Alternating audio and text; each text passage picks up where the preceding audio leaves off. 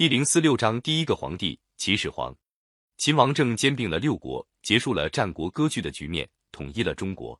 他觉得自己的功绩比古代传说中的三皇五帝还要大，不能再用王的称号，应该用一个更加尊贵的称号才配得上他的功绩，就决定采用了皇帝的称号。他是中国第一个皇帝，就自称是始皇帝。他还规定，子孙接替他皇位的按照次序排列，第二代叫二世皇帝。第三代叫三世皇帝，这样一代一代传下去，一直传到千世万世。全国统一了，该怎样来治理这样大的国家呢？在一次朝会上，丞相王绾等对秦始皇说：“现在诸侯刚刚消灭，特别是燕、楚、齐三国离咸阳很远，不在那里封几个王不行，请皇上把几位皇子封到那里去。”秦始皇要大臣议论一下，许多大臣都赞成王绾的意见，只有李斯反对。他说。周武王建立周朝的时候，封了不少诸侯，到后来像冤家一样互相残杀，周天子也没法禁止。可见分封的办法不好，不如在全国设立郡县。李斯的意见正合秦始皇的心意，他决定废除分封的办法，改用郡县制，把全国分为三十六个郡，郡下面再分县，郡的长官都由朝廷直接任命，国家的政事不论大小都由皇帝决定。据说秦始皇每天看下面送来的奏章，要看一百二十一斤，不看完不休息，可见他的权力是多么集中了。在秦始皇统一中原之前，列国向来是没有统一的制度的。就拿交通来说，各地的车辆大小就不一样，因此车道也有宽有窄。国家统一了，车辆要在不同的车道上行走，多不方便。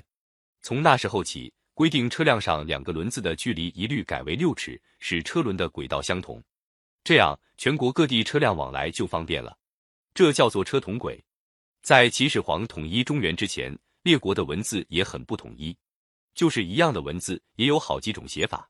从那时候起，采用了比较方便的书法，规定了统一的文字，这样各地的文化交流也方便多了。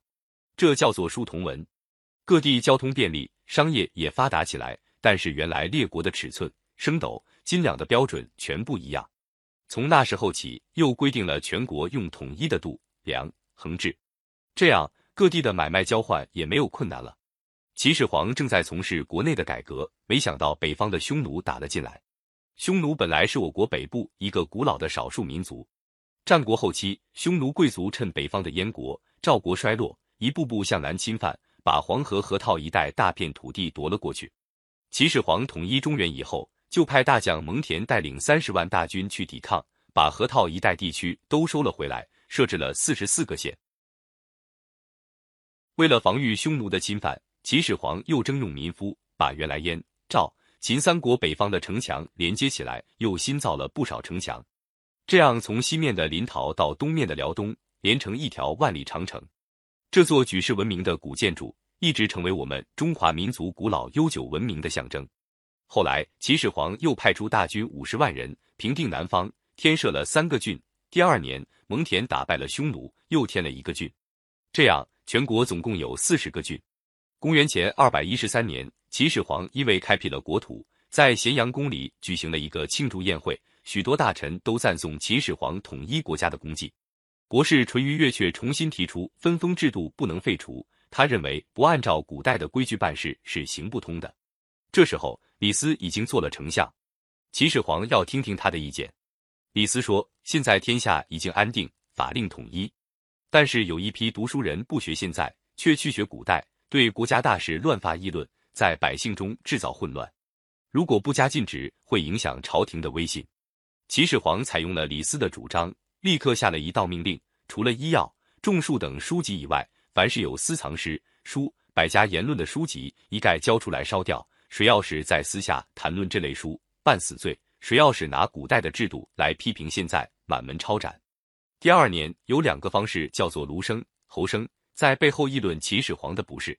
秦始皇得知这个情况，派人去抓他们，他们早已逃跑了。秦始皇大为恼火，再一查，又发现咸阳有一些儒生也一起议论过他。秦始皇把那些儒生抓来审问，儒生经不起拷打，又东拉西扯的供出一大批人来。秦始皇下令把那些犯禁严重的四百六十多个儒生都埋了，其余犯禁的就流放到边境去。这就是历史上所说的焚书坑儒事件。秦始皇正在火头上，大臣们谁也不敢劝他。他的大儿子扶苏认为这样处置儒生太严厉，劝谏他不要这样做。这一来，触怒了秦始皇，命令扶苏离开咸阳，到北方去和蒙恬一起守边疆。